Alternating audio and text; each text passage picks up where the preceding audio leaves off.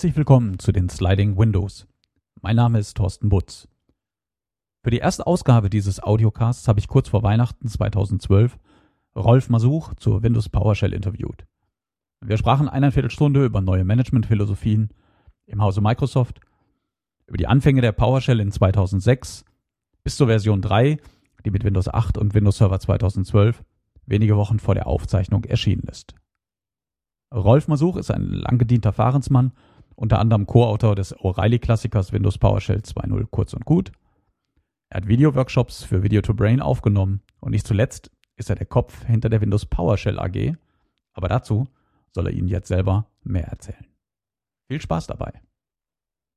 Ja, hallo hier aus München. Ähm, ich sitze hier zusammen mit einem guten alten Bekannten, einem Kollegen aus dem Umfeld des großen Thema PowerShell, der, glaube ich, den meisten Zuhörern sehr bekannt wird, Rolf Masuch. Guten Abend.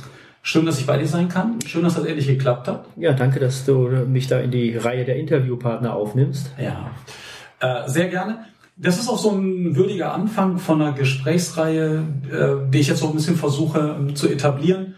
Ähm, alle guten Dinge fangen in der Microsoft-Welt ja mit der Version 3 an. Das ist halt eine alte Tradition. Heute wollen wir über PowerShell Version 3 sprechen und wollen versuchen, so ein bisschen hinabzusteigen über Dinge, die technisch interessant sind, ein bisschen auch die Vision, die dahinter mal war, so wie es sich entwickelt hat und das, was noch kommen wird, ähm, so ein bisschen aufzubauen. Ich glaube, äh, da werden viele dankbar sein für jede Hintergrundinformation, die den Einstieg erleichtert. Anekdoten über das, was mal gestern war, was sich in der Zukunft ergeben wird, die sind immer nett.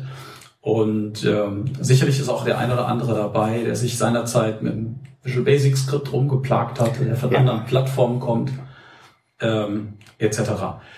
Ähm, ganz kurz zu deinem Werdegang kannst du am besten selber erzählen. Ich sage ganz kurz, woher wir uns kennen. Du bist zum einen auch ähm, Microsoft Certified Trainer. Ja, und das auch schon, wir beide ja ziemlich lange. Also das ist jetzt das 15. Jahr in un unterbrochener Reihenfolge. Ja, Respekt muss man erstmal durchhalten. Äh, ja, genau. Also es war nicht immer die einfachste Variante, aber ich habe es mit Leidenschaft ähm, gemacht und wie das Wort ja schon sagt, es schafft auch zwischendurch Leiden, aber der Preis, den man zurückkriegt, wenn man so das Funken schlagen in den Augen der Teilnehmer hat, so von, ah, jetzt habe ich es verstanden. Das ist natürlich äh, für mich immer das, das Brot des Trainers gewesen. Und äh, das habe ich heute noch, wenn ich als Berater unterwegs bin und beim Kunden irgendwo die Begeisterung wecken kann für eine neue Implementierung und der am Ende dann auch sieht, das ist was geworden, was man da gemeinsam gebaut hat unter anderem eben mit der PowerShell, ähm, dann ist das, das das Futter, der Treibstoff, der einen motiviert, wieder rauszugehen und morgen noch eine coolere Lösung zu bauen. Ja. Also ich mache das Ganze seit äh, ja, mittlerweile seit 84 ungefähr, bin ich in der IT-Branche tätig, also auch schon zwei, drei Tage und ähm, habe mich durch die Irrungen und Wirrungen von der uralten Dose und äh, dann die Scripting, Batch-Programmierung etc hochgedient und war da schon immer ein, ein sehr, sehr starker Fan von Automatisierung und ähm, geskriptete Bereitstellung, weil ist zwar ganz nett, klicken hier und noch. Ich habe auch einen Unix-Background, das habe ich auch mal gemacht. Ähm, fand das da allerdings gar nicht so prickelnd, dass man nur tippen konnte. Also irgendwie war ich da so ein bisschen schizophren unterwegs. Aber äh, mehr die Leidenschaft in, in Richtung der grafischen Oberflächen, ähm, dann entwickelt und dann irgendwann ganz zügig den, den Einstieg in die VB, VBS-Welt genauer gefunden. Da gibt es eine nette Geschichte dazu. Wir haben damals mit einer größeren Mannschaft bei einem Schulungsunternehmen gearbeitet als festangestellte Trainer. Das gab es damals noch. Heutzutage sind das ja eher die, die selteneren Kaninchen. Und äh, wir hatten natürlich eine Klassenrauminstallationsroutine, selbstgestrickter Art und Weise. Da gab es noch nicht diese mock äh, vorgefertigten Varianten in der äh, umfangreichen und integrierten Qualität. Ja, und dann fand ich dort, als ich dort anfing, ein DOS-basiertes Installationsmenü mit sehr, sehr kryptischen, sehr, ja, sehr fehleranfällig auch dann teilweise. Und wenn ein neuer Kurs kam, wurde immer viel Zeit rein investiert kann ich auch noch äh, sehr, sehr gut erinnern. Bei uns war das seinerzeit natürlich, wie sich das gehört, alles noch Novell-basiert. Mit den berühmten äh, Netzwerk-Boot-Floppies. Mhm. Und ich kann mich noch gut erinnern, wie viel Zeit ich dann irgendwann mal verbracht habe damit, äh, TCP-IP-Stacks unter MS-DOS. Äh, wer sich daran noch erinnert, weiß, das war kein Vergnügen. Speicherplatz war rar. Der TCP-IP-Stack für MS-DOS war nicht die größte Errungenschaft der Menschheit. Und mit der Umstellung damals noch von IPX, SPX, da funktionierte das alles noch ganz ordentlich hinein in die Microsoft-Welt, in andere Formen von Installationsservern. Das war ein, ein Riesenschritt. Mit äh, Windows 2000 kam ja dann damals RIS, Pixie Boot. Das da haben wir ausgelassen. was gemacht. Na, da haben wir, das haben wir ausgelassen. Wir sind dann tatsächlich, tatsächlich hergegangen und haben mit VB Script inklusive damals schon ganz weit vorne HTA-Oberflächen, im Hintergrund also VBS, ähm, ein, ein äh, Klassenraum-Installationsmenü zusammengesetzt, wo man sogar aus einem äh, selbstgebastelten Web-Frontend, äh, damals noch wirklich Design bei Notepad, ähm, die äh, Klassenrauminstallation dirigieren konnte. Und ähm, ja, da greift man dann sehr, sehr tief rein in die VBS-Trickkiste und da merkt man dann auch, dass es zu dem Zeitpunkt eine tolle Lösung schon war, aber die flächendeckende Integration in alle Produktecken, in alle Elemente, die man denn da so anfassen musste. Weil wir mussten ja nicht nur das Betriebssystem installieren, wir mussten ja auch die ganzen Produkte dann on top und hier noch in die Domäne rein. Und da hat man sehr oft gemerkt, hier fehlt dann noch die Automatisierungsschnittstelle. Und da muss man natürlich dem Vater der PowerShell dann irgendwann den Hut ziehen. Ich weiß nicht, was passiert, wenn der irgendwann mal oben im Himmel ankommt, aber ich weiß nicht, ob er irgendwo äh, lassen wir das Thema mal, aber dem wird sehr, sehr viel ähm, äh, Ehre zuteil und das auch zu Recht, wie ich finde, weil er diese, diese Lücken auch erkannt hat er hat allerdings noch was weiteres mitgebracht. Er kennt ja nicht nur die Windows-Umwelt, sondern er selber hat ja auch ein, ein Großrechner-Background, er hat ja einen Unix-Background und kennt alle Programmiersprachen, kennt alle entsprechenden Automatisierungsmechanismen und hat sie analysiert, hat sie auf Stärken und Schwächen analysiert und ist nicht hergegangen und hat dann ein, ein Kompositmodell gemacht, sondern hat die Stärken der einzelnen Sprachen identifiziert und dann noch die äh, Lücken, die noch zu füllen war, auch noch mit identifiziert und gesagt, okay, das füllen wir jetzt mit der PowerShell. Das war die Motivation zu sagen, wir machen eine homogene, standardisierte Schnittstelle für alle Produkte. Und da ist dann irgendwann nach vielen ähm, intensiven Stunden von äh, einem sehr, sehr guten Team die Version 1 der PowerShell, früher dann der äh, Codename Monat, rausgekommen. Bevor wir da weitermachen, müssen wir ganz kurz sagen, du spielst an auf Jeffrey Snower. Mhm. Das hast du nämlich noch nicht verraten. Ähm, ja. Aber jeder, der uns zuhört, wird wahrscheinlich den Namen schon mal gehört haben. Der ist mittlerweile nicht nur berühmt ähm, für die Verdienste, die er dafür hat, für ähm, auf, wie glaube ich jeder, der damit arbeitet, sagt, einen, einen großartigen Teilbereich der Microsoft-Technologie. Man kann ja immer über Betriebssysteme streiten. Nicht jedes Feature ist geliebt, aber ich glaube, die PowerShell vereint für diejenigen, die damit arbeiten, eine unglaublich große Sympathie, eine Begeisterung dafür. Ich kenne wenig Themenbereiche, die ähm, auch so euphorisch äh, behandelt werden. Ganz kurz zurück zu dir, bevor wir auf Jeffrey ähm, Snover zurückkommen, ähm, der natürlich eine ganz äh, zentrale ähm, Figur ist und jetzt auch wichtig ist in der ganzen Serverweiterentwicklung, der weit aufgestiegen ist. Ähm, kommen wir noch kurz äh, zurück. Du bist unter anderem, also zumindest kenne ich dich da auch sehr intensiv durch PowerShell AG powershell-ag.de, eine Webseite, die viele kennen. Ihr macht gerade so eine Metamorphose mit. Erzähl mal selber, wie das entstanden ist, mhm, wo das hingeht. Ja. Denn wir müssen vielleicht an der Stelle sagen, du bist jetzt seit einiger Zeit Microsoft-Angestellter und da ticken dann wahrscheinlich auch die Uhren, die Zeitbudgets ein bisschen anders. Ja, das ist wohl so, aber holen wir mal ein bisschen aus. Äh, das ist die PowerShell-Anwendergruppe. Da bin ich vor ja, gute fünf, über fünf Jahre dazugekommen. Damals hieß das Thema noch Monat und war gerade erst in den äh, ersten Schuhen, Werdeschuhen zum, äh, zur PowerShell und war auf einer Konferenz in Amerika, hatte mich zu dem Zeitpunkt schon sehr intensiv mit Monat beschäftigt und habe bei, bei dieser Konferenz halt äh, eine, ein Topic mitgenommen, wo ein äh, britischer Kollege zum Thema PowerShell einen Vortrag hielt. Und äh, dachte ich mir, ja klar, das musst du dir anhören, weil das ist ein Thema, das finde ich jetzt gerade interessant, weil ich genau gemerkt habe, das füllt diese Automatisierungsschnittstelle, das ist genau die richtige Masche. Und bin dann da rein und habe in dem Vortrag ein paar Sachen gehört, die ich mir auch schon überlegt hatte, aber wo ich meinte, hey, das hättest du auch noch erzählen können. Neben mir saß dann auch noch einer, der gesagt hat, ja klar, hast recht, also man unterhält sich ja dann ab und zu mal. und bin dann nachher vorher vor zu dem Speaker das äh, war der Richard Zidaway, seines Zeichens der Gründer der aller, allerersten, weltweit allerersten PowerShell Community in England. Und der, der neben mir saß, war zufälligerweise der Produktmanager der Power GUI von Quest, der Dimitri Sotnikov, der mittlerweile leider nicht mehr bei Quest ist. Und äh, die beiden haben dann äh, nicht innegehalten, auf mich einzureden, die verbleibende Woche, die ich da war. Angeblich war auch eine gewisse Menge an Alkohol im Spiel. Ich kann mich nicht mehr erinnern, aber der Rest ist Schweigen. Auf jeden Fall am Ende der Woche habe ich mich bereit erklärt, gesagt, okay, ich guck mal, ob ich nicht eine deutschsprachige PowerShell-Community auf den Weg bringe. Denn das hatten die beiden mir gesagt, mach doch mal eine. Und ich sage, wie gibt es noch gar keine? So, nee, es gibt gerade mal die englische und sonst nichts. Und ich sage, okay, dann versuche ich das einfach mal.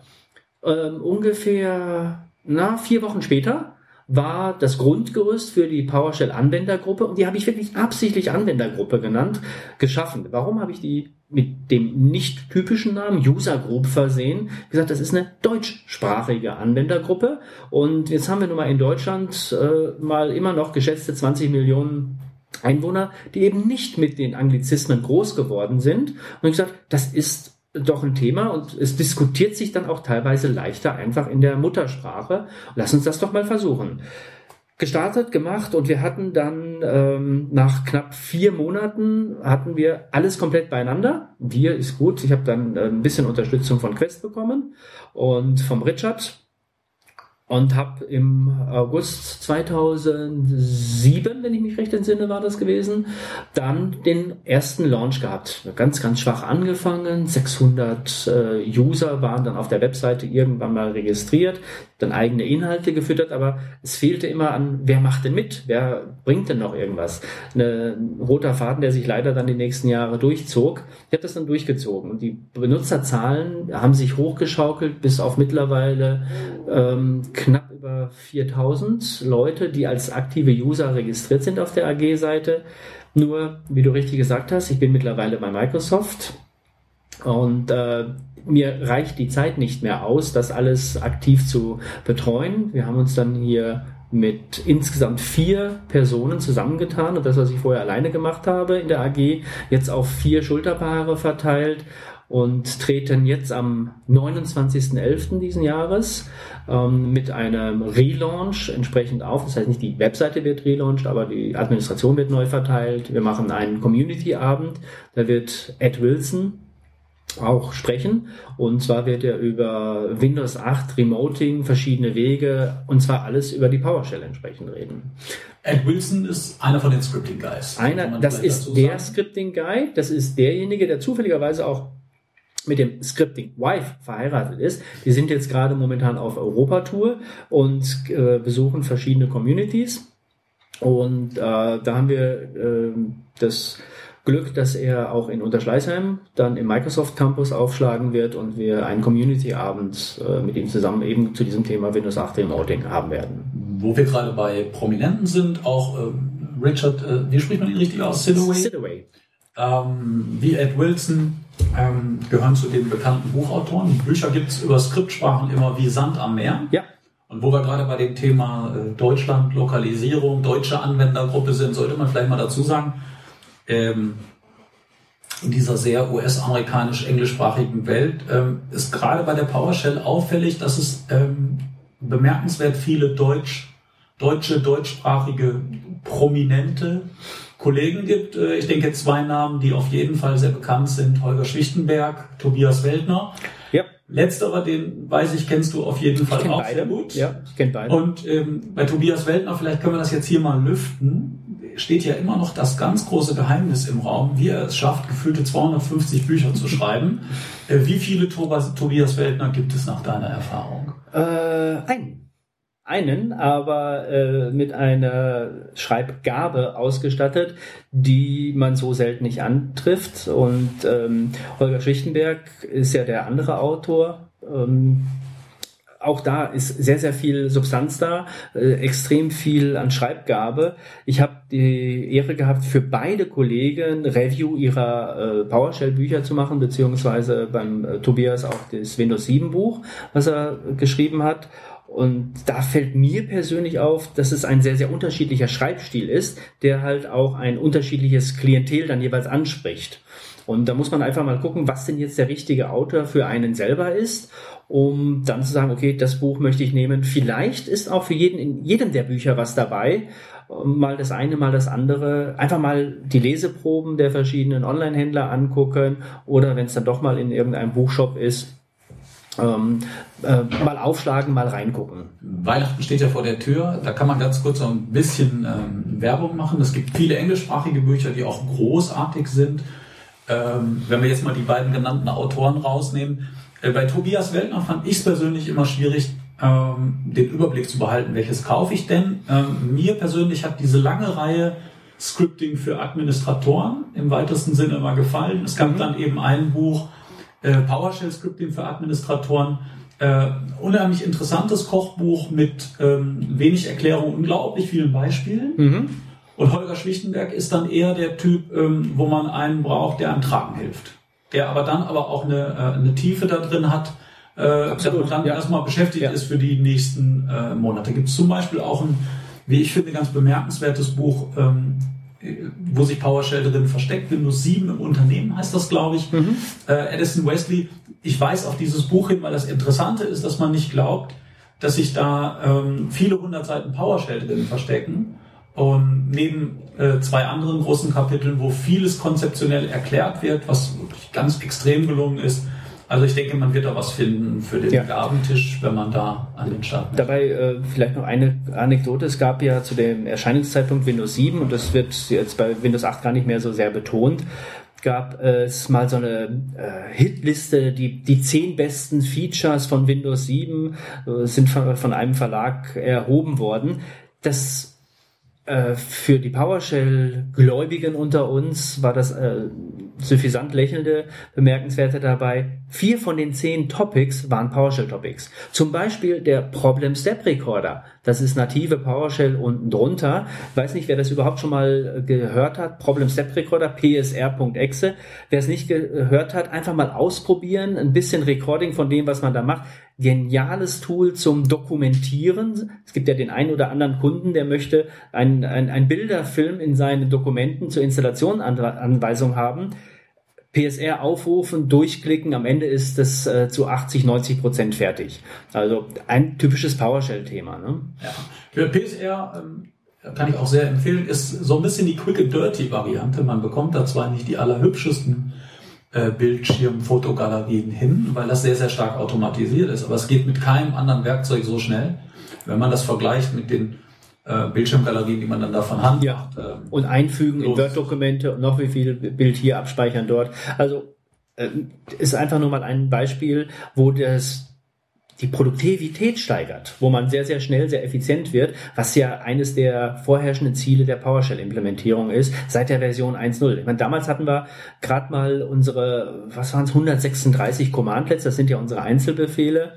Und äh, da hat man schon richtig viel mitmachen können, aber man merkte genau, das Team hat sich irgendwann entscheiden müssen, wir haben keine Zeit mehr, mussten auf die Straße, mussten das Produkt rausbringen. Und äh, ein, eines der häufig gebrauchten Worte des Produktteams ist halt einfach to ship is to choose. Das heißt, wenn ich es auf die Straße bringen möchte, muss ich mich irgendwann entscheiden, was ist denn jetzt in der Kiste drin?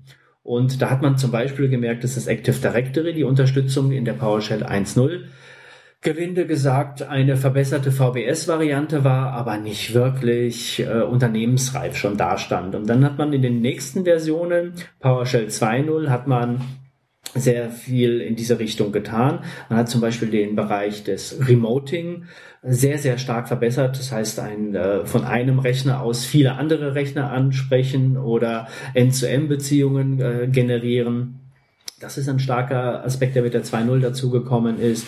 Ähm, die Erweiterung der PowerShell an sich, um auf andere Produkte zuzugreifen, über Module, ohne dass man Administrator sein muss, um irgendwas zu installieren, ist auch ein genialer Schachzug, weil es die Total Cost of Ownership für eventuelle Lösungen wiederum nach unten drückt und man kann sehr leicht mit den Modulen, die man natürlich auch selber schreiben kann, die PowerShell um das erweitern, was einem zu dem Zeitpunkt eventuell helf, äh, fehlt. Wenn man nochmal so ein bisschen ähm, diesen Zeitraum, den du jetzt beschrieben hast, der wahrscheinlich den ähm, meisten Administratoren äh, sehr, sehr bewusst ist. PowerShell 2.0 haben wir in Windows 7, Server 2008 R2 veröffentlicht gehabt, gibt es dann als Download-Paket für ähm, ältere Betriebssysteme bis, bis runter zu XP. XP SP3? Ähm, PowerShell 1.0 ähm, geht auf 2006 ähm, zurück, erste Veröffentlichung damals als äh, Download für XP, Server 2003. Und eines der Gerüchte, ähm, was man immer so ein bisschen mitbekommt, ist, dass äh, immer gesagt wird oder vermutet wird, dass PowerShell 1 Schwächen ähm, oder wenig, wenig bis keine Remoting-Fähigkeiten haben. Da muss man vielleicht mal kurz mit aufräumen und das ein bisschen genauer erklären. Ja, die Remoting-Fähigkeiten sind signifikant verbessert worden, mhm. aber man muss natürlich wissen, ähm, wo haben wir eigentlich gestanden? PowerShell kann man sich, glaube ich, zumindest erkläre ich das sehr gerne, ähm, wie einen, einen Webrahmen vorstellen, mit dem man Dinge tun kann. Und zweiter Aspekt, der hinzukommt, ähm, neben dieser eigentlichen Scripting-Schnittstelle sind dann halt Befehle, interne Befehle, die man ausführen kann. Ja. Die nennen wir Commandlets. Das werden die meisten wissen, die uns ähm, zuhören. Das sind diese lustigen Befehle, die immer so ein Minuszeichen in der Mitte haben, links ein Verb, rechts ein Hauptwort und die dann in der Regel von uns, ähm, damit wir nicht so viel tippen müssen, über ein Alias angesprochen werden. Von diesen Commandlets, diesen internen PowerShell-Befehlen gab es nicht so wahnsinnig viele, aber es gab etwas ganz, ganz Bedeutsames für die Administration. Es gab damals Zugriff auf WMI, Windows Management Instrumentation und der ganze Bereich, wenn wir jetzt mal ehrlich sind, ist das für Administratoren oft 90 Prozent dessen, was sie machen müssen. Dieser ganze Bereich war von Beginn an remoting-fähig, weil WMI schlicht und ergreifend ja. remoting-fähig genau. ist da kommt eben genau die, die Stärke der PowerShell. Das heißt, das, was schon da war an Schnittstellen, wurde schlicht und ergreifend zusammengeführt und mit diesem Webrahmen, wie du dann sagst, entsprechend in ein einheitliches Muster gebracht. Und äh, wenige dieser Commandlets hatten so einen Schalter minus Computername. Auch das, das ist heute auch noch so. Sind zwar mehr geworden, aber äh, das ist das, was einige Leute als Remoting verstanden hatten. Das ist es allerdings nicht, sondern wie du richtigerweise gesagt hast, der gesamte Bereich WMI, der schon da war, das stellte die entsprechende Schnittstelle dar. Aber ähm, das ist auch schon erneuert worden mit der PowerShell 3.0. Da gehen wir in das äh, entsprechende ZIM-Interface rein. Und äh, da haben wir eben diese weitere Art der Automatisierung und WMI benutzt ja unten drunter die DCOM-Schnittstelle letztendlich. Das heißt, hier braucht man bestimmte Ports, mit denen man mit den Rechnern reden muss. Man braucht bestimmte Berechtigungen, Konfigurationen und mit der SIM-Commandlet-Implementierung äh, lösen wir dieses jetzt entsprechend ab es ist noch nicht alles da an der Stelle. Das heißt, wenn man mit WMI arbeitet, kriegt man die eine Information. Mit SIM kriegt man äh, dann teilweise die gleichen, teilweise aber auch noch mehr Informationen. Also das ist noch auch noch im, im Werden, aber das Remoting ist eines der stärksten Instrumente und äh, demzufolge äh, das gehört zum Handwerkspaket dazu. Ich bin heute als Administrator nicht mehr in der äh, Notwendigkeit, mich interaktiv mit einer äh, Konsole auf einem Server anzumelden, um meine administrativen Tätigkeiten durchzuführen. Ein Modell, was übrigens mit dem Windows Server 2012, mit dem dort implementierten Server Manager, noch getoppt wird. Dort habe ich ja eine Integration. Ähm, in dem Server Manager, dass ich zum Beispiel die Installation von Features oder Rollen einfach von einem, von einer zentralen Stelle, zum Beispiel von meinem Windows 7 oder Windows 8 Arbeitsplatzrechner mit einem AirSAT-Tool, äh, wobei, ich weiß gar nicht, gibt es die AirSat für 2012 für Windows 7 überhaupt schon? Das nee. weiß ich jetzt. Zum jetzigen Zeitpunkt gibt es sie nämlich, glaube ich, noch gar nicht. Ne? Weiß gar nicht, ob ja, sie überhaupt jemals geben wird. Die Frage ist, ob es sie geben wird. Da ja. ähm, kann ich gleich noch ein Das habe ich jetzt nicht auswendig parat. Also, also der Gag ist, dass ich dann von meinem Arbeitsplatz aus mit diesen AirSat-Tools ähm, mein Multi-Server-Management und zwar On-Premise, wie wäre unser netter Fachbegriff, dieses entsprechende lokal installierte in meinem Netzwerk oder auch eben gegen die in der Cloud installierten Bestandteile meiner, meiner IT-Landschaft laufen lassen kann. Und das von meinem Arbeitsplatz aus, vielleicht in Zukunft auf einem entsprechenden Tablet-PC, finde ich sehr charmant. Lass uns diesen ganzen Aspekt Remoting und Integration in das Betriebssystem, lass uns da noch mal ein bisschen genauer ähm, drauf schauen, denn du hast gerade ganz wesentliche Meil, äh, Meilensteine da benannt. Wenn wir also nochmal zurückblicken, wir hatten im Jahr 2006 ähm, einen ganz ordentlichen Webrahmen.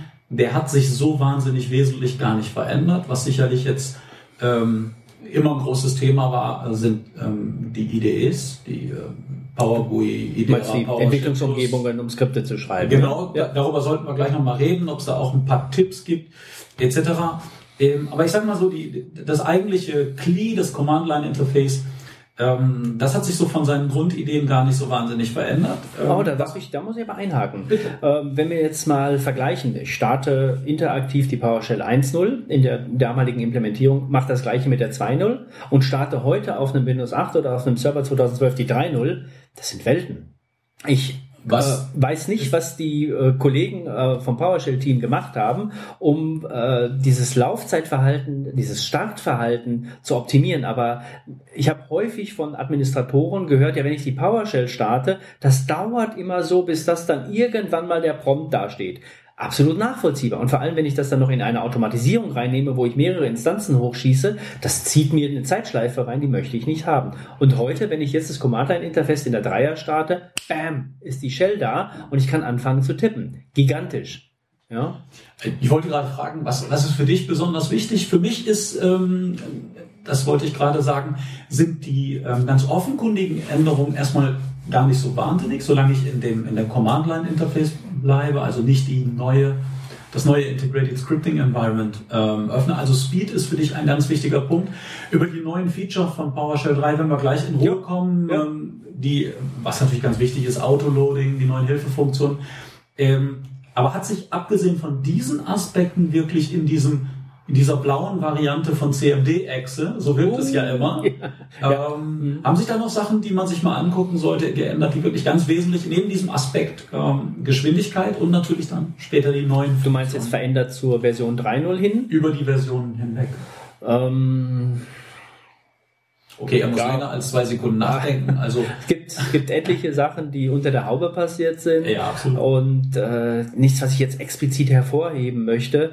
Das äh, bezieht sich mehr auf die Funktionalitäten, die wir jetzt ja. gerade schon angesprochen hatten. Das heißt, unsere ähm, äh, Ersat-Geschichten, das heißt die ganzen Funktionalitäten, die Module, die ich mir reinladen kann, das sind so die, die Highlights für mich, dass ich als Administrator einfach sehr, sehr viel dynamischer unterwegs sein kann, mir meine Arbeitswelt zusammenzustellen. Wie, ich, ich vergleiche das gerne in Kursen, die ich auch gebe, zum Thema PowerShell mit einem äh, mit einer Werkstatt und die haben ja immer diese, diese Werkzeugrollkästen, die sie da haben. Und da sind immer so Schubladen drin. Und ich sag dann immer zu den Teilnehmern, Mensch, stellt euch ein Modul als eine so eine Schublade in so einem Rollwagen vor. Ja, man muss ja auch immer erst diese Schublade da reinbringen und bringen. Und ähm, wenn ich dann hergehe und äh, ein Modul nachlade, ist das so, ich gehe hin und pack die neue Schublade da rein, wupp, ist das in meiner PowerShell zur Verfügung. Dann kann ich zu einem Auto hingehen und das machen, was ich denn da gerade machen möchte. Ja? Wenn ich, wenn man diese Entwicklung verfolgt, Version 1, Version 2, Version 3, dann gibt es meines Erachtens ganz ähm, signifikant unterscheidbare Aspekte. Das eine ist, was kann die PowerShell als solches, dieser Webram-Aspekt. Mhm. Was aber vielleicht für viele noch viel wichtiger ist, was jedenfalls völlig gleichberechtigt daneben stehen sollte, ist, was heißt das für die Veränderung der Serverlandschaft? Du hast schon so ein bisschen was erzählt, dass sich eine vollkommen andere Philosophie die gar nicht so viel mit dem Command-Line-Interface zu tun hat, sondern eine Philosophie, wie viel Server habe ich, wie verwalte ich. Ähm, wenn wir ehrlich sind, Remote Desktop ist das zentrale Werkzeug über die Jahre gewesen und genau an der Front wird jetzt sozusagen gekämpft, dass man da Alternativen bietet. Gucken wir kurz auf Version 1. Da hatten wir seinerzeit noch keine Module, über die du gerade gesprochen hast. Nee, wir hatten damals die Snap-ins. Snap-ins. Ja, die es natürlich immer noch gibt, aber es gibt kaum noch Hersteller, die für die neueren Versionen überhaupt noch Snap-ins anbieten. Äh, der Hintergrund war, man muss äh, als Administrator das ganze Zeug installieren. Man muss ja seine äh, Setup-Routine, seine DLLs reinregistrieren und das musst du als Administrator machen. System 32 und dann, äh, ja, ne, dann steht das Zeug erst zur Verfügung. Und man muss die ähm, äh, in der Registry Anpassungen machen, dass die ähm, Snap-ins ähm, veröffentlicht sind. Das macht dann in der Regel eine Installationsroutine. Ja. Und mit den Modulen, die dann von, von in Version 2 kamen, äh, haben wir dann die Möglichkeit gehabt, einfach Dateien abzulegen, quasi portabel zu sein. Wir ja. schnappen uns einen Ordner, packen den in das äh, $PS Home Verzeichnis unterhalb von Windows PS äh, Module Path. System 32 rein, äh, da wo die standardmäßig liegen und die Dinger stehen zur Verfügung. Einziges, was ich in Version 2 tun musste, was sich dann später ändert, ich muss sie explizit ähm, laden. Aber noch ein zweiter Aspekt ist von Version 1 zu Version 2 in meinen Augen völlig unterschätzt in seiner Wirkung. Du hast gerade von DECOM gesprochen. Wir haben äh, in PowerShell 1 eine Zeit gehabt, in der wir quasi noch die ganzen alten Technologien hatten. Remote Procedure Calls auf Netzwerkebene. Und dann kam dieses jahrelange Bemühen parallel zur Entwicklung von der PowerShell, Windows auf eine ganz andere Sicherheitsstufe zu bringen. Ein sichtbarer Aspekt war seinerzeit, dass man PowerShell-Skripte nicht ausführen kann, mhm. was auch wieder viele äh, verunsichert. Warum kann ich die jetzt nicht ausführen, wenn ich frisch installiere? CMD kann ich ausführen, VBS, WSF kann ich ausführen. Bei PowerShell muss ich über Gruppenrichtlinien das freigeben oder über Set mhm. Execution Policy. Neue Philosophie, man wollte es richtig machen. Ähm, und für eine Zeit hat man dann natürlich so eine Übergangssituation, die, die, die man erklären muss. Ich würde nicht sagen, es ist eine neue Philosophie, sondern es ist eine konsequent fortgesetzte Philosophie, weil wir ja mit Einführung äh, Windows 7 User Account Control eine, ein höherer Sicherheitslevel ist per Default in dem System ähm, rein konfiguriert. Und in, wenn ich jetzt hergehe und die Kritikpunkte, die in Richtung VBS zum Beispiel drin war, ich mache einen Doppelklick auf die Datei und die wird ausgeführt. Sie ist als Mail-Anhang verschickt worden. Das war auf einmal Antivirus, äh, Entschuldigung, äh, Virus-Thema. Und das waren Sicherheitslücken, die dadurch missbraucht werden konnten. Jetzt kann man sagen, das war ein schlechtes Design. So what? Damals ist diese Entscheidung getroffen worden, können wir jetzt nicht mehr ändern. Jetzt haben wir die Situation, dass per Default eine Skriptdatei PS1 erstmal so oder so nur im Editor aufgemacht wird, maximal und äh, das wäre der normale Texteditor und nicht sofort äh, ausgeführt wird. Und als zweites gibt es dann ja noch on top die verschiedenen Sicherheitslevel, ob ich denn äh, signierte Dateien äh, habe und wie ich die dann ausführen möchte, ob, ob jedes Skript, was ich überhaupt auf dem Rechner habe, signiert sein muss, entfernte Skripte, also Remote Signing ähm, oder halt eben, je nachdem, welchen Sicherheitslevel ich für die Maschine haben möchte. Also das ist eine konsequente Fortführung der ganzen Geschichte. Und was wir auch noch, du hast das Thema Module gerade nochmal angesprochen, um nochmal zu springen. Was wir auch noch haben, ähm, wir haben ja diese Zeit Version 1.0, 2.0 auch genutzt, um diese Philosophie PowerShell als Management-Interface in alle Produkte hineinzuschmieden. Und das bedeutet, dass sie in den Common Engineering Criteria aufgenommen wurden. Das ist äh, so eine, so eine Bibel für uns, die wird jährlich fortgeschrieben. Für uns heißt für Microsoft. Und dieses Fortschreiben bedeutet letztendlich, dass jedes Produkt, was Microsoft Redmond bereitstellt, diese Engineering Criteria erfüllen muss. Und das stand ab einem gewissen Zeitpunkt eben, muss PowerShell enabled sein. Jetzt haben die verschiedenen Produktgruppen unterschiedliche Wege genutzt und gefunden, um diese Implementierung vorzunehmen, um dem äh, Genüge zu tun. Und von der Version zur 2 zur 3 wurde dann jetzt noch äh, das Ganze rausskaliert. Das heißt, es wurde sehr, sehr viel mehr Commandlets geschaffen über alle Produkte hinweg und es wurde eine Standardisierung innerhalb dieser Implementierung auch noch weiter fortgeschrieben. Das war auch notwendig, um zur Philosophie der Cloud-enableden äh, Plattformen zu kommen. Das heißt, ein Azure und ein entsprechender Server 2012, der on-premise steht, mit einem äh, überhaupt in der Cloud bereitgestellten Service, die sollen und werden immer weiter zusammengeführt oder sind heute schon einheitlich administrierbar. Und das war notwendig und da war die PowerShell eines der Hilfsmittel. Man merkt sehr genau, aus meiner Sicht, ich bin kein Mitarbeiter, auch wenn ich in dem Ökosystem natürlich viel unterwegs bin. Ähm, man merkt von außen, finde ich sehr genau, dass ähm, es Teilbereiche auch gerade in der PowerShell gibt, wo man schlicht diese Funktion brauchte. Genau das, was ja. du gerade sagte. Man brauchte das intern, um seine eigenen Wolkendienste anzubieten. Azure muss man vielleicht nochmal dazu sagen, ähm, falls das jemand anders ausspricht. A-Z-U-R-E, Azuro. Azure. Ja, ja. Die Azure, amerikanischen das sind Kollegen. Ganz, ganz unterschiedlichste Nomenklaturen. Das ist sprechen das in der Tat Azure aus. Und ja. ähm, ich habe mal jemand äh, sagen hören, äh, da stirbt jedes Mal ein Eichhörnchen. Ähm, aber das wollen wir nicht hoffen.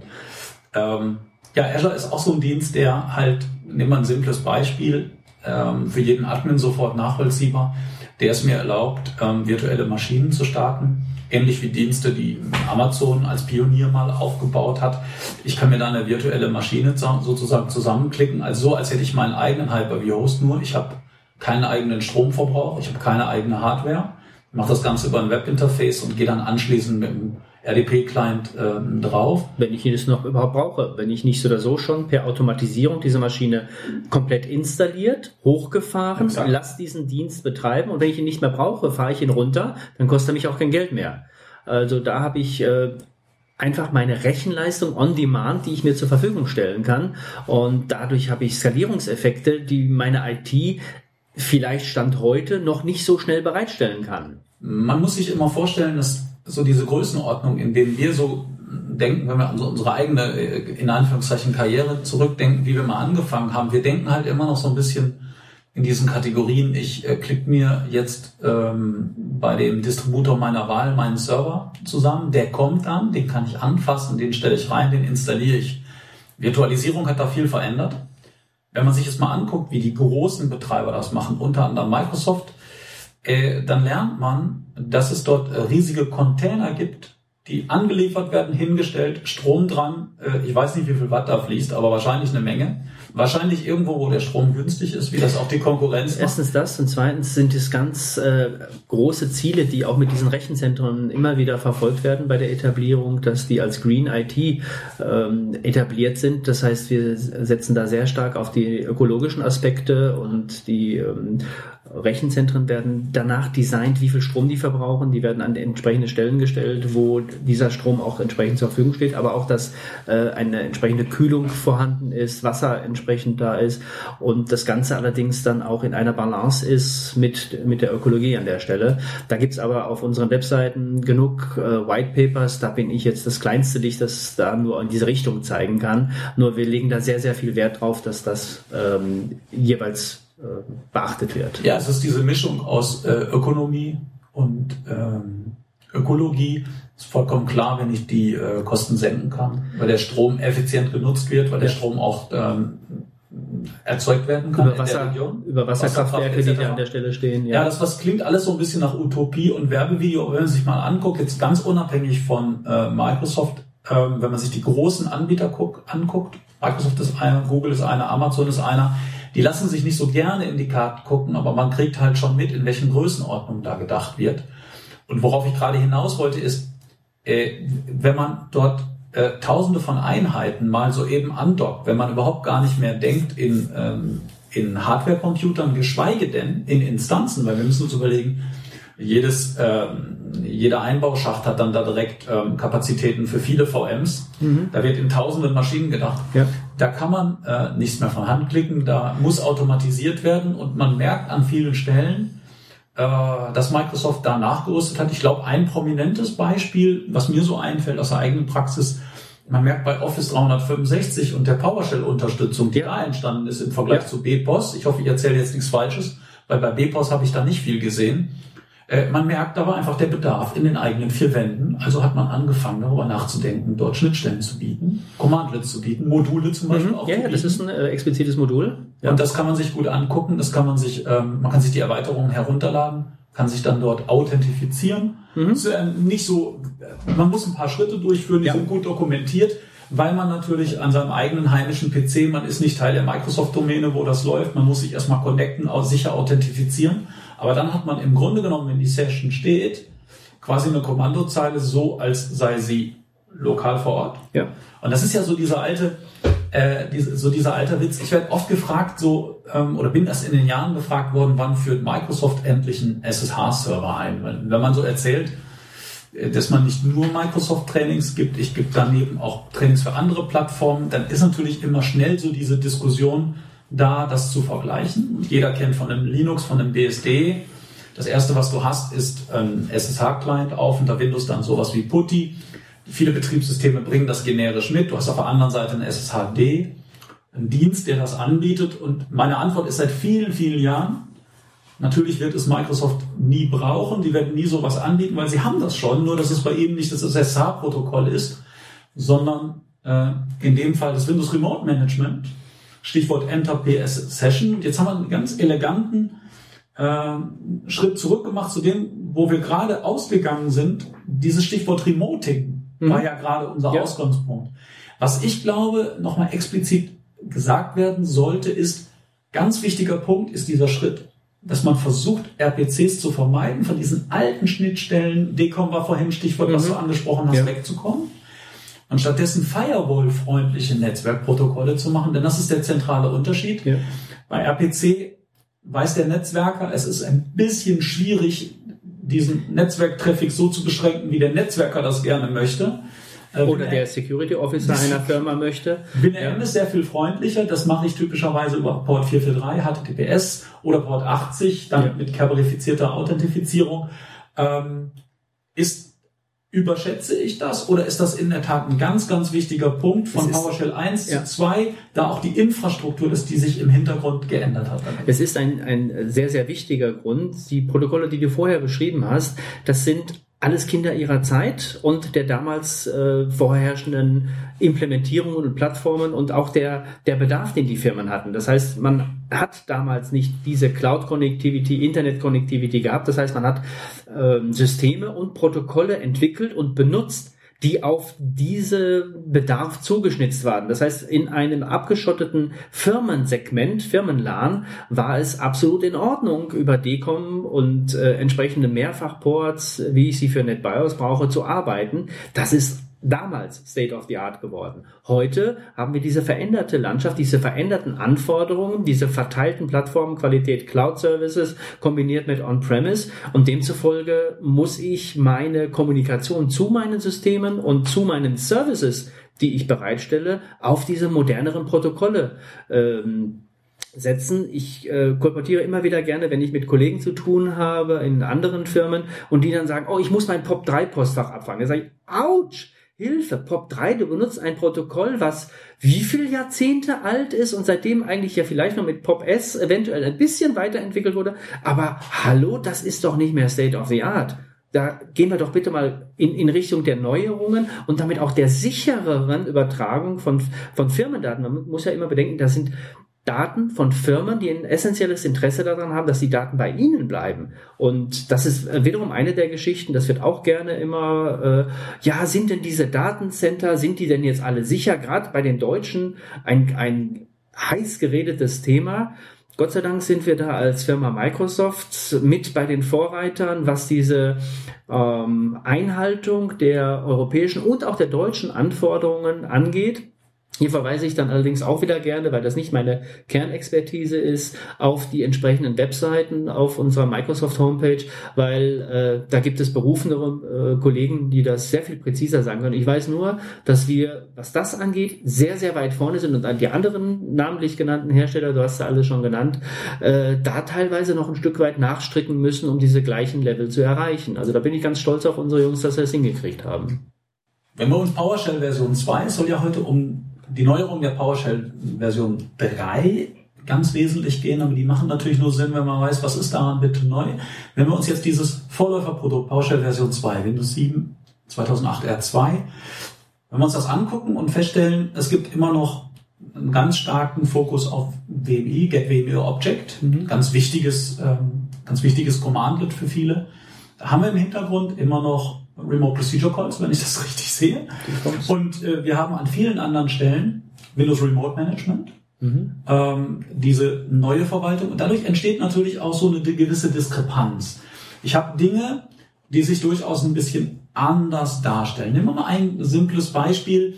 Wir haben äh, bei WMI sowas wie WQL-Filter mhm. aus der Geschichte ähm, von WMI heraus. Die haben ihre ganz eigene Syntax. Da werden zum Beispiel für Vergleiche, Vergleichsoperatoren werden mathematische Zeichen hervorgeholt. Ähm, äh, geholt. das ist ganz ähnlich wie ein SQL-Statement. Select ja, Stern ja. from where. Genau, bei SQL kann, kann die WQL sehr leicht lesen oder auch selber schreiben. Daraus entsteht in der PowerShell insofern ein Problem, als dass man WMI als Schnittstelle seinerzeit belassen hat mhm. und ich jetzt serverseitig filtern kann. Ich denke, dass das der Fachausdruck ist, ähm, korrigiere mich. Ich kann also WQL-Statements übersenden, die sich dann so, die dann so aussehen wie immer. Mhm. Ich kann aber auch das ganz normale Pipelining machen und ja. habe dann zum Beispiel bei den Vergleichsoperatoren die alphabetischen Zeichen, mhm. where object minus eq und Für so weiter. Equal, genau. Das ist nicht immer ganz einfach. Ja. Wenn man jetzt im Lichte dessen die Neuerungen von PS V3 sieht, mhm. wo wir von Vim, äh, WMI weggehen zu, wie nennt ihr das, ZIM? ZIM, ja. Ähm, ist das die Motivation, solche altgedienten Strukturen mal aufzuräumen, diese ganzen Namespaces mal ein bisschen durchschaubarer zu machen? Oder wo ist die aus deiner Sicht die Motivation dahinter? Kann man dazu was sagen? Also das wäre jetzt persönliche Spekulation, da habe ich keinerlei Hintergrundinformationen. Allerdings ähm, ist aus der Begründung, die wir gerade eben schon gesagt haben, es sind Protokolle ihrer Zeit, dass wir an der Stelle halt ähm, natürlich für die Konsistenz, für die bereits implementierte Plattform das so lange fortführen, bis dass wir irgendwann die Technologie abkündigen. Das ist momentan nicht der Fall.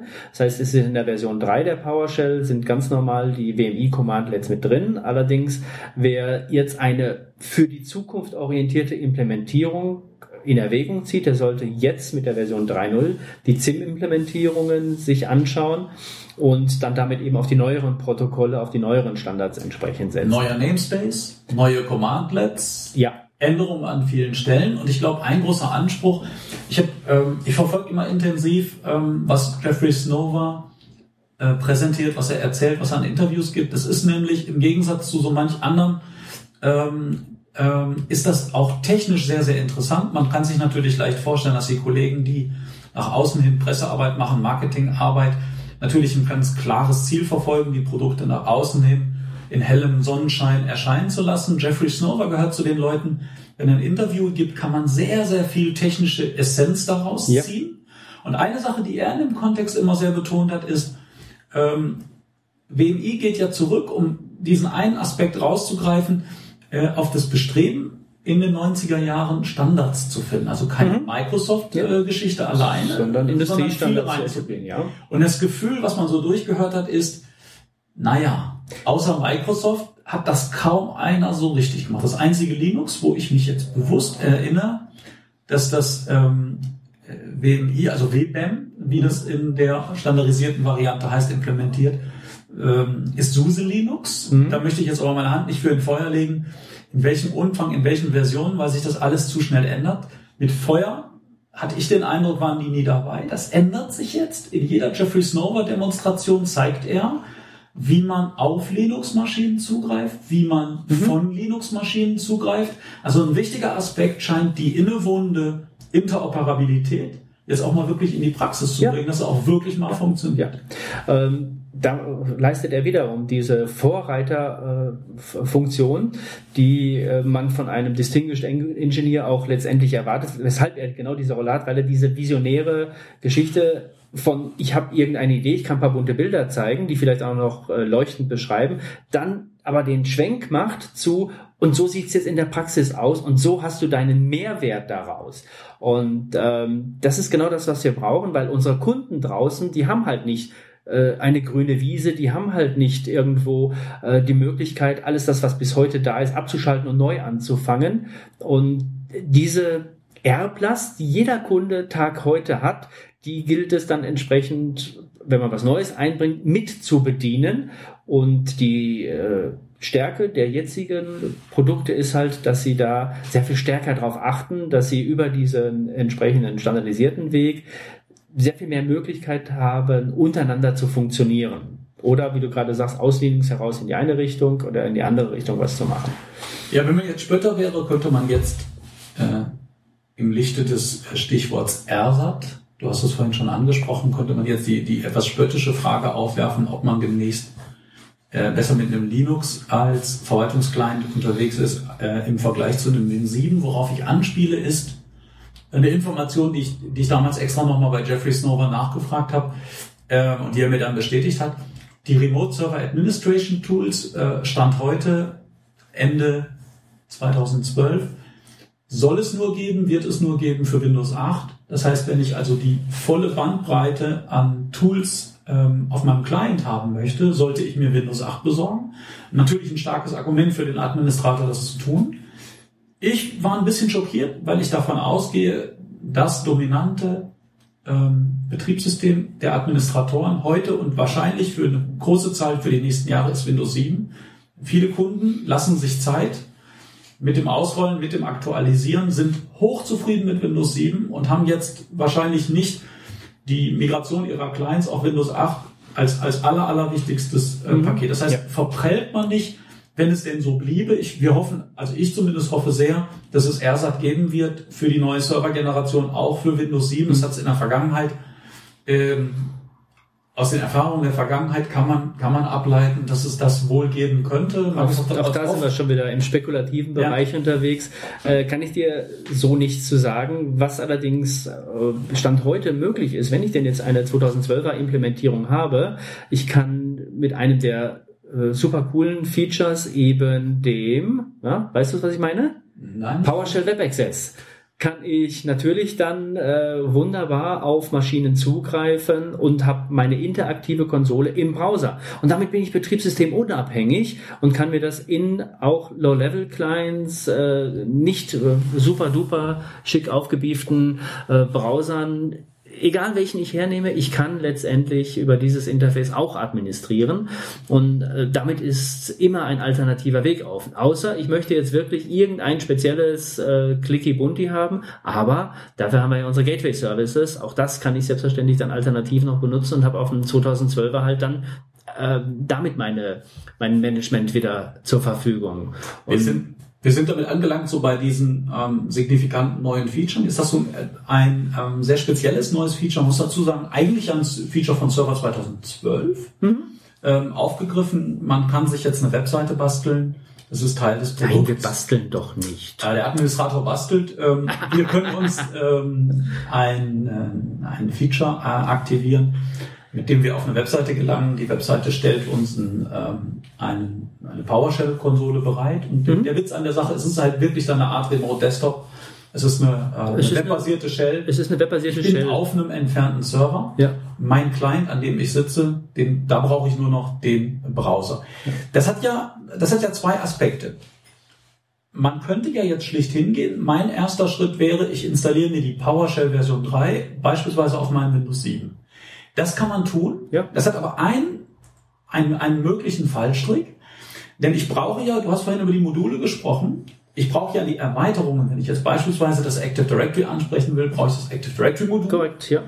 Diese, gerade das Active Directory ist ein gutes Beispiel. Solche Module werden oft noch funktionieren. Selbst wenn ich eine ältere Version der PowerShell habe, werde ich ein Active Directory unter Windows Server 2012 äh, damit in großen Teilen verwalten können. Aber wenn ich jetzt für ein neuartiges Feature die AirSat-Komponenten nicht habe, dann habe ich zwar eine PowerShell 3, ich kann aber nicht exakt dasselbe tun, als hätte ich die AirSat unter Windows 8. Doch, kannst du machen, Mit dem indem du Web-Access. Nicht zwingenderweise. Also jetzt vorhin hat man gesagt, du musst ja die, die, äh, Module haben, aber ich kann mich ja auch äh, mit einer Remote Session in einen entsprechenden Server rein verbinden, ohne über den Exakt. Web Access Ja. zu gehen und kann mir dort in der Remote Session die Module äh, wieder reinladen und habe dann auch ein entsprechendes Laufzeitverhalten. Eine Geschichte, die zum Beispiel im Management von Exchange-Servern äh, seit, seit Jahr und Tag gang und gäbe ist. Lass uns, Ähm, lass uns das nochmal ganz ja, deutlich machen, falls, ähm, falls diejenigen, die uns hören, nicht so ganz hundertprozentig den Überblick haben, wo da die Unterschiede sind. Ich kann zunächst einmal auf meiner eigenen Maschine, das geht spätestens seit PowerShell Version 2 mit so gut wie jedem Commandlet, einfach im Netzwerk eine andere Maschine ansprechen. Das ist in aller Regel minus Computername, dahinter das entsprechende Ziel. Kann das mit vielen Computern machen, das läuft. Voraussetzung ist, das Commandlet muss existieren. Gegebenenfalls müssen die .NET-Klassen dahinter existieren. Wenn ich also, nehmen wir einen Exchange-Server, wenn ich einen Exchange-Server verwalten will, brauche ich die Softwarebestandteile, die es braucht, um einen Exchange-Server anzusprechen. Das würde ich dann damit mit den entsprechenden Verwaltungstools machen. Lync-Server, wie sie alle heißen. Das ist die eine Möglichkeit.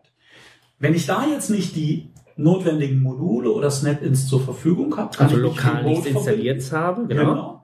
Was mir natürlich auch dann von der, möglicherweise habe ich es einfach nicht installiert, weil ich keine Mhm. Zeit, keine Gelegenheit hatte. Dann mache ich eine Remote-Session, quasi Genau. ein RDP an der Kommandozeile. Also alle Commandlets, die mit PS Session, also Get Command Stern PS Session Stern, die geben einem dann schon mal eine schöne Liste raus. Diese Commandlets kann ich benutzen, um eine Session in einer vergleichbaren Geschichte, wie du es vorhin mit der SSH hast, äh, genannt hast. Und dann kann ich dann auf den entfernten Server gehen und lade mir da die Module, die bei ihm sind. Und damit bin ich dann Ich sehe das zwar bei mir, ich habe keinen klassischen Remote Desktop, ähm, womit der grafische gemeint ist, aber im Grunde genommen mache ich technisch etwas sehr Vergleichbares. Über die Kommandozeile bewege ich mich auf dem entfernten Server. Dass wir das dann ein Server 2012 wäre, hätte ich auch die Möglichkeiten, genau. die dort liegen. Genau. Und wenn all das beispielsweise durch ähm, Restriktionen im Netzwerk ähm, nicht so möglich ist oder ich bin auf einer vollkommen anderen Plattform unterwegs. Oder am Strand. Oder sonst wo. Mhm. Dann gehe ich über, äh, gehe ich über den Web Gateway, was schlicht und ergreifend nur noch eine Webseite ist. Ja. Und da drin läuft der Client. Ja. Und das kann ich. Muss natürlich gepublished sein, dass ich die aus, äh, ja. aus dem Internet heraus erreiche. Und dahinter sind letztendlich Session Configuration Files, wie eben bei PS Session ähm, dann entsprechend dahinter steckt. Und auf die Art und Weise kann ich die ähm, Optionen für diese einzelne Session einschränken. Da lohnt sich der, der Blick in die Hilfedateien. Auch hier empfehlenswert, immer mal die ähm, Hilfe mit dem Schalter minus online aufzurufen, weil die, die Hilfe wird ja immer schön brav in diesem ASCII-Block runtergedammt und das ist nicht jedem unbedingt so das, das Tollste. Ich finde es manchmal ein bisschen schwierig zum Lesen, weil dann Zeilenumbrüche etc. nicht da an der Stelle sind, wo ich sie haben will. Das heißt, ich gehe gerne auf die Online-Variante und habe auch immer den aktuellsten Wert, der gerade gepublished ist. Dann sind wir bei dem nächsten Thema. Thema. Mit der PowerShell 3 habe ich aktualisierbare Hilfe.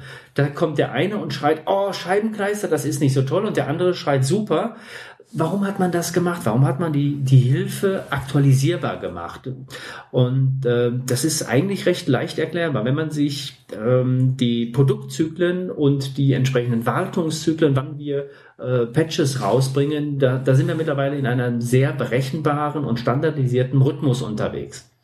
Wenn jetzt das PowerShell-Team als Komponente des Servers eine Aktualisierung seiner Komponenten bereitstellt. Dann testet das PowerShell-Team die intern erstmal, dass das alles den Qualitätsstandard hat, den sie selber benötigen. Dann geben sie das an das äh, entsprechende Produktteam, Windows Server, und die müssen natürlich gemäß der Qualitätssicherung das auch nochmal überprüfen. Das ist vielleicht eine kürzere Überprüfung, aber es muss auf jeden Fall dann in diese Kanäle, in diesen Rhythmus reingebracht werden. Und ähm, um diesem Mechanismus eine Abkürzung zu gönnen, wurde dann gesagt, okay, wir können die Hilfe separat herunterladen. Das heißt, ein Update Help Commandlet und ein Save Help Commandlet sind unsere Mechanismen. Save Help, um die offline herunterzuladen, in einen USB-Stick, was auch immer zu packen und ein Update-Help, um es dann in den Rechner entsprechend hineinzupacken. Da sind wir an der Stelle, dass wir das auch sehr äh, stark in die lokalisierten Versionen demnächst hoffentlich zu erwarten haben. Also da gibt's viel Bewegung.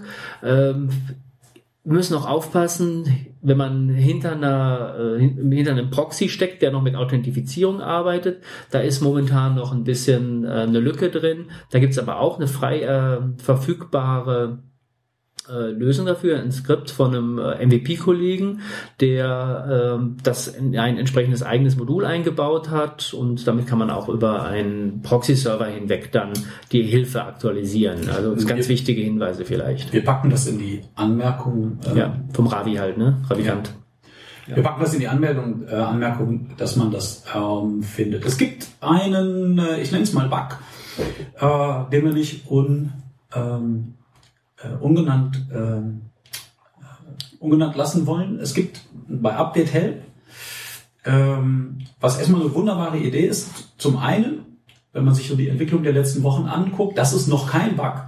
Immer so eine gewisse Verzögerung. Man hat im Laufe der Zeit gesehen, wenn man das immer wieder ausführt, für mehr und mehr Module kam dann die Hilfe. Es gab genau, eine Zeit, ja. da wo ähm, Darf ich dir erklären, was der Hintergrund ist? Ja. Der Hintergrund ist, für diese Hilfemodule ist das PowerShell-Team nicht selber verantwortlich, sondern das ist das jeweilige Modulteam, Produktteam. Und die haben natürlich neben den, äh, wir müssen das Produkt, Server 2012 etc. auf die Straße bringen, das auch noch machen müssen. Jetzt äh, braucht es allerdings äh, in den entsprechenden Hilfedateien besondere Einstiegspunkte, besondere äh, Stubs, die äh, dann angesprochen werden können. Und es ist schlicht und ergreifend eine Sache des, des Timings und äh, das war der Grund, weshalb dann die Module immer so, so schrittweise immer, immer äh, mehr wurden, die dann vollständig waren. Ja, absolut, absolut nachvollziehbar und ich denke, die meisten, ähm, ich sag mal von uns Techies, gucken sich ähm, ohnehin in der Regel erstmal die englischen Betas an, die Preview-Versionen, die da waren, jetzt die finalen. Und da kamen dann die englischen Hilfen nach und nach. Jetzt kommen wir zu einem interessanten Phänomen, ähm, wo es auch einen Bug mit einem Fix gibt. Ich bin mir nicht sicher, ob du das äh, überhaupt schon äh, mitgekriegt hast. Ich erkläre mal kurz, worum es da geht. Äh, das Problem ist, dass wir jetzt schon Schwierigkeiten hatten, die englischen Hilfen zu bekommen. Jetzt muss die auch noch einer übersetzen in so merkwürdige ja. Sprachen wie Deutsch. Das kann man sich leicht vorstellen, mhm. dass das natürlich auch nochmal seine Zeit in Anspruch nimmt. Und jetzt war zu hören von dem PowerShell-Team, dass sie Stand, ähm, Stand Veröffentlichung von Windows Server 8 nicht garantieren wollen, dass es überhaupt eine deutsch lokalisierte Hilfe gibt. Jetzt werden viele Hurra brüllen, weil sie wollen sowieso das englische Original. Und jetzt denkt man sich, naja gut, ich habe ein Windows 8 installiert in Deutsch mhm. und dann lese ich mir halt die englische Hilfe durch. Ja. So, und jetzt gibt es ein kleines Problem, wenn man sich mal anguckt, die Culture-Werte, Get Culture, Get, ja, ich alles, Get UI Culture. Da stellt man fest, da steht halt DE, DE drin. Mhm. Das kann man meines Wissens auch nicht mal so eben umstellen, außer über die Systemsteuerung. Wenn man jetzt versucht, die Hilfe zu aktualisieren, kann man das nicht, weil er sucht nach einer deutschen Hilfe. Ja. Jetzt kann man zwar sagen, get help UI, UI Culture, also User Interface Culture, man kann eine englische Hilfe herunterladen. Das Problem ist, und das ist jetzt der Bug, der dokumentierte Bug, ich kann sie nicht ansprechen, weil es gibt ja. keinen get-help UI culture.de, um das mhm. anzusprechen. Ja. Und was ich auch ähm, in den letzten Wochen erst erfahren habe, es gibt einen Fix, den man nachinstallieren kann, dass er dann hingeht, dass das Betriebssystem hingeht und den Fallback-Mechanismus erlaubt, wenn ich dann, dann, die ja. englische Hilfe heruntergeladen ja. habe, was ich kann, dass er sie dann auch anzeigt. Ja. Jetzt könnte man natürlich so ein bisschen spöttisch fragen, ist halt ein im Ursprung amerikanisches Produkt. Da müssen wir halt in den lokalisierten Varianten dann eben gucken, wo ähm, also, äh, damit leben, dass sowas mal für Verzögerungen gibt. Sagen wir das diplomatisch. Ähm, es ist ein dokumentiertes äh, Thema, hast du vollkommen recht, und es ist auch als, äh, als Bug gefeilt, also äh, eingestellt. Da gibt es ja eine entsprechende Webseite und das kommt auch aus der ganzen MVP-Community, äh, wird das entsprechend mitgespeist. Und äh, da habe ich jetzt noch keinen mir bekannten endgültige äh, Aussage, wo es heißt, das machen wir oder das machen wir nicht. Es gibt einen Workaround, den hat ein äh, Kollege hier in Deutschland ausgearbeitet und bereitgestellt. Peter Kriegel können wir Genau, Peter, danke schön dafür. Schönen Gruß. Und äh, das, das funktioniert auch und es ist auch eine Möglichkeit, an die entsprechenden Informationen Stand heute ranzukommen. Äh, ich weiß noch nicht, wo die Reise hingeht und ich mag da auch dem Produktteam nicht das eine oder das andere äh, vorsagen, aber Fakt ist, äh, wir haben es jetzt heute nicht. Es besteht ein Bedarf und jetzt müssen wir darauf warten, wie Redmond darauf reagiert. Da äh, darf ich und kann ich mich natürlich nicht aus dem Fenster lehnen. Ne? Ein paar neue Features haben wir schon genannt. Gucken wir ja. uns an, was sonst noch extrem auffällig ist. Ich denke, eine der auffälligsten Geschichten überhaupt ist, ähm, es gibt unglaublich viele neue Commands, ja. verpackt in vielen Modulen. Ja. Und da gibt es dann ein ganz bemerkenswertes Feature, das ist das Autoloading. Ja. Wenn man also jetzt die PowerShell öffnet, irgendein Befehl, von dem man mal gehört hat, den soll es jetzt geben, eintippen. Noch viel einfacher. Tabulator man, man sagt, man sagt einfach, hey, ich muss irgendwas mit Platten machen. Und dann geht man her mit einem Get-Command, Stern, Disk, Stern. Und in dem Moment äh, rennt die Maschinerie schon für uns so los und guckt nach, wo gibt es denn irgendein Commandlet, das da irgendwas mit Disk zu tun hat. Ja. Dazu gibt es auch eine sehr hübsche, äh, dazu gibt es auch eine sehr hübsche äh, Oberfläche, Show Command. Ja. Was integriert ist in die neue ISE, das Integrated Scripting Environment. Ja, genau. Haben wir vorhin schon mal kurz genannt. Da ist Microsoft jetzt angekommen.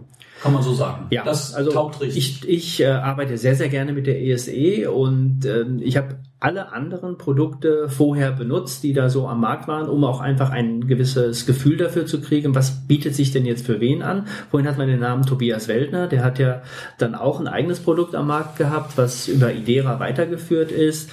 Ähm, und verschiedene andere Produkte gibt es auch. Die haben alle ihren entsprechenden Stellenwert. Quest hat zum Beispiel sehr lange die Power GUI äh, auch kostenlos zur Verfügung gestellt. Es gibt mittlerweile zusätzlich eine Pro-Version, aber da wird meinem Kenntnisstand nach momentan nicht dran weiterentwickelt. Ich habe auch sehr stark an der Lokalisierung mitgearbeitet. Das heißt, es äh, war lange Zeit oder es ist ausschließlich in Deutsch verfügbar, weil ich da äh, viel Zeit rein investiert habe, aus den genannten Gründen. Viele Deutsche eben nicht mit dem nativen Englischen. Und äh, für mich ist die ISE äh, jetzt eine Umgebung, mit der ich vollständig durchgehend entwickeln kann. Ähm, es gibt vielleicht den einen oder anderen, der sehr viel stärker entwicklerorientiert oder aus dem Entwicklerumfeld kommt, der sagt, das ist ja Bullshit, das, äh, Entschuldigung für das Wort, aber äh, da kann ich ja nicht mit programmieren. Ja, aber ein versierter Administrator kann damit seine Skripte so weiterentwickeln, wie er es für seine Arbeitsbedürfnisse benötigt. Und man hat die, die Oberfläche noch mal ein bisschen angepasst. Das mit dem Show Command ist eine der coolsten Geschichten überhaupt, dass man halt schon mal auch dieses, ich gebe mal irgendwo nur in einem, in einem äh, Feld Disk ein, krieg alle meine Commandlets gelistet, die mit Disk anfangen oder Entschuldigung, mit äh, der Zeichenkette Disk irgendwie involviert sind, tipp mir das an und habe gleich die Möglichkeit, alle Parameter von diesem Commandlet zu befüllen. Das heißt, ich kann optionale Parameter, Switches genauer gesagt, mit dem Checkmark aktivieren. Ich kann bei ähm, Parametern, die ähm, einen Wert übergeben bekommen, den, neben dem Namen den Wert eingeben und ich kann das mir ins Clipboard kopieren. Ich kann es sofort an die ISE schicken. Ich kann es sofort ausführen lassen. Eine super Einstiegshilfe für Administratoren, die hier noch eine Lernkurve zu absolvieren haben. Es gibt diesen wunderbaren und mittlerweile schon ein bisschen abgedroschenen Spruch, die beste Kamera ist die, die man dabei hat die beste IDE ist die, die ich verlässlich da habe. Für mich sind die Bordmittel immer wichtig gewesen. Weil ja. Ich kann nicht auf dem Server erstmal hingehen, 25 Tools installieren. Weder will ich das bei meinen eigenen noch bei einem äh, Kunden. Darfst das du Ding ja auch ist teilweise da. gar nicht, ne? Das Ding ist da, das ist sehr mächtig und ähm, ich meine das sehr positiv, wenn ich sage, das ist auch immer noch einigermaßen schlicht. Andere IDEs bieten sicherlich an vielen Stellen mehr. Man verliert sich aber auch schnell da drin. Und an der Stelle ist das ein sehr, sehr guter sehr, sehr gute Hilfe, weil es nicht zu komplex ist, was das Werkzeug angeht. Aber du hast nach wie vor auch hier mit der ISE 3 die Möglichkeit, eigene Erweiterungen über eine dokumentierte, ähm, über ein dokumentiertes Objektmodell mit hineinzubringen. Da gibt's auch entsprechende Anleitungen und dir dann damit wiederum deinen eigenen Werkzeugkasten zusammenzusetzen. Da gehört dann noch ein weiteres New Kid on the Block dazu. Das ist der Script Explorer.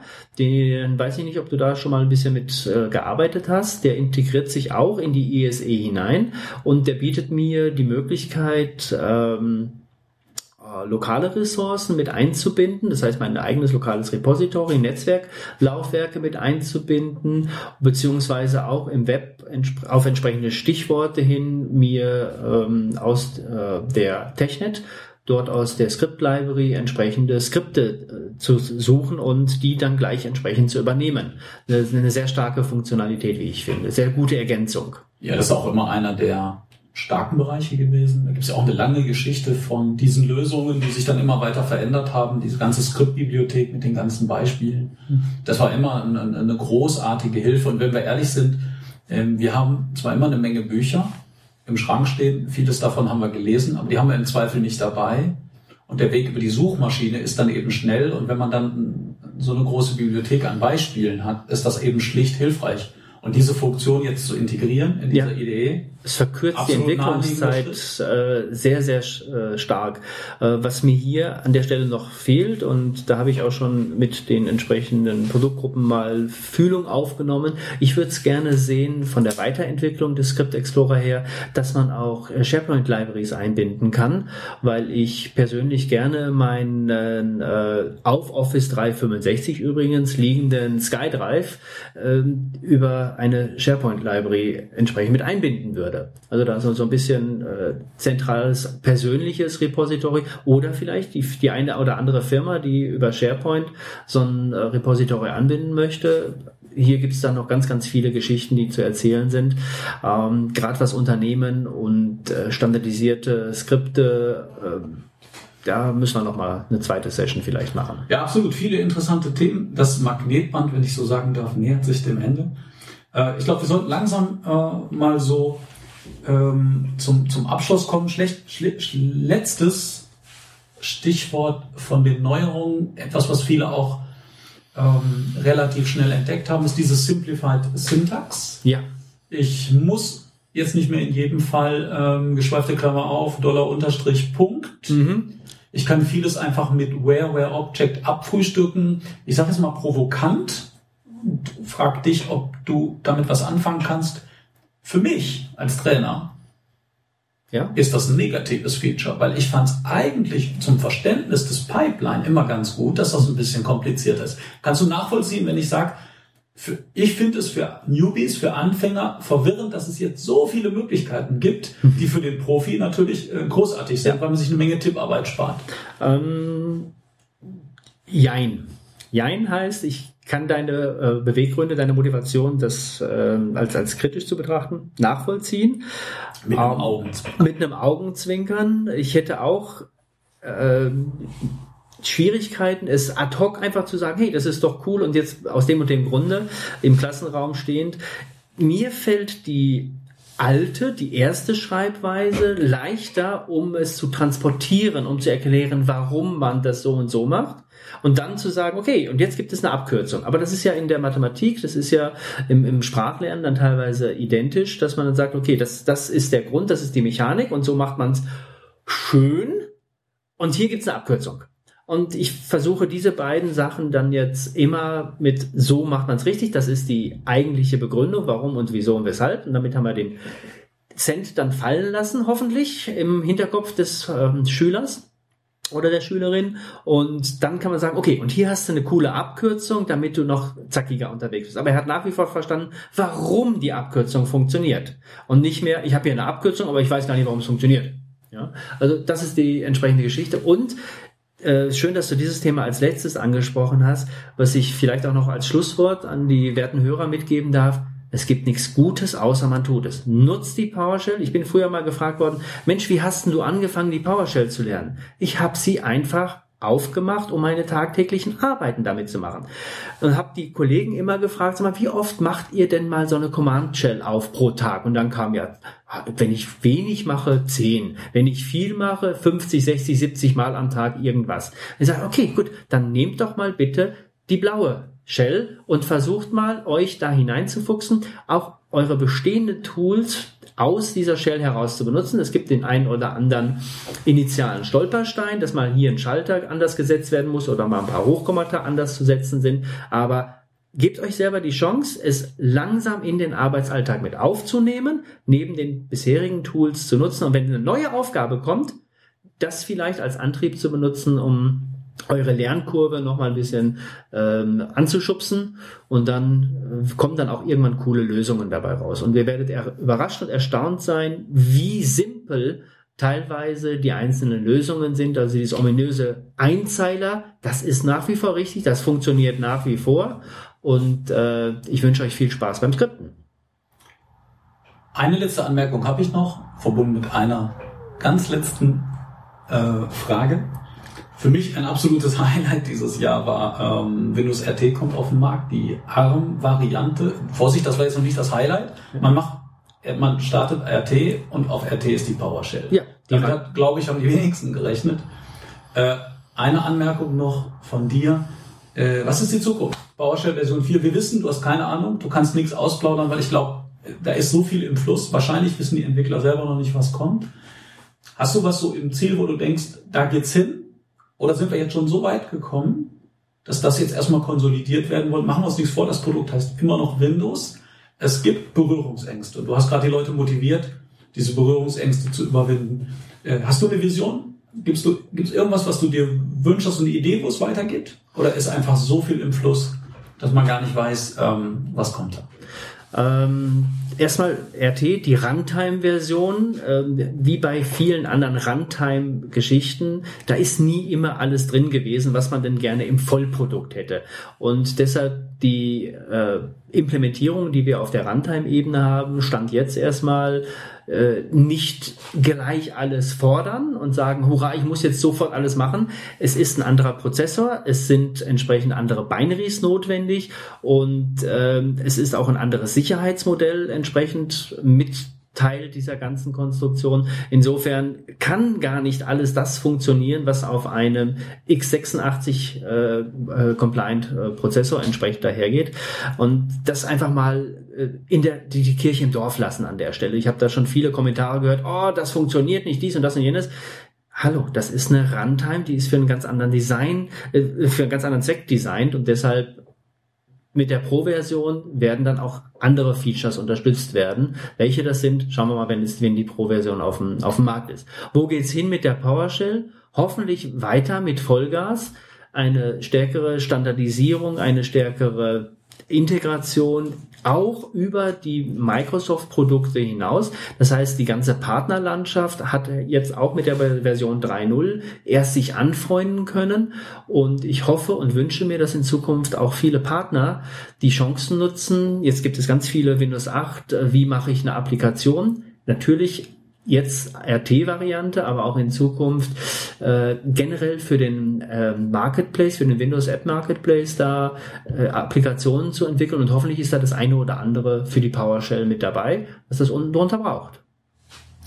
Rolf, ganz, ganz herzlichen Dank. Ich danke für die Einladung. Äh, ich wünsche dir weiterhin ähm, ganz, ganz viel Freude. Ich glaube, das ist das aller, äh, Allerwichtigste. Ich hoffe, du lernst eine Menge nette Leute kennen, kannst die Leute mit deiner Begeisterung anstecken.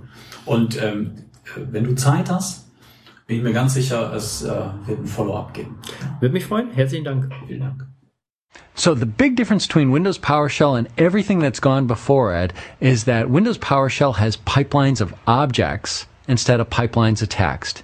And being an object-based shell is the difference between a lightning and a lightning bug. It sounds the same, but they're completely different. It's incredible simplicity and power to the end user.